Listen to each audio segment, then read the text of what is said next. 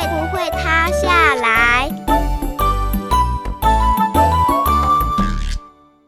中国古代有一个国家叫做杞国，哎，这个“杞”字怎么写呢？每日一字，这个“杞”怎么写呢？左边是个木字旁，右边写个自己的“己”，叫“杞”。七以起，三声起。来，大家跟我念一次：起。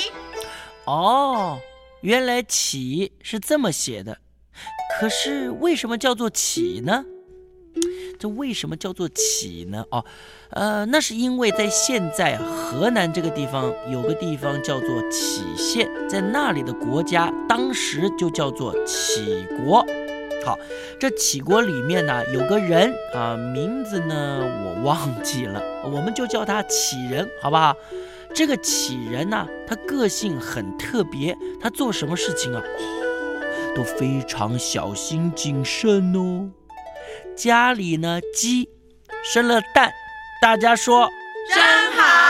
他说不好，为什么呢？可能孵不出小鸡呀。那你就不要孵嘛，炒个蛋炒饭吃就好啦。嗯，不好。为什么呢？嗯，可能会不好吃啊。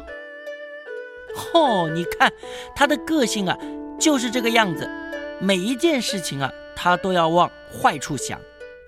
有一天，他准备出门呢，到街上做生意。哎呀，救命啊！哟，这杞人大叫一声，把家人还有邻居啊都吓坏了。怎么啦，杞人？天哪！刚才啊，我出门抬头看天，我心里想，如果这天刚好塌下来了，那该怎么办呢？大家都傻眼了。这种事情怎么需要担心呢？可是看他真的很害怕，于是就安慰他说：“放心，天是不会塌下来的。”哎哎，这杞人也有他的道理哦。你怎么知道他绝对不会塌下来？人们又劝他说：“好，就算他塌下来了，也会有高个子顶着嘛。”你绝对不会是第一个被压扁的哦。那他又说：“嗯，高个子说不定刚好蹲下来，就刚好压到我了。”他这样子讲，把大家都惹火了，就说：“好，就算会塌下来，那也没办法，你也只有认了。现在也没有塌下，你干嘛担心呢？”哎，走走走走走，担心什么？哎呀，可是不管怎么说都没有办法消除杞人心中沉重的压力。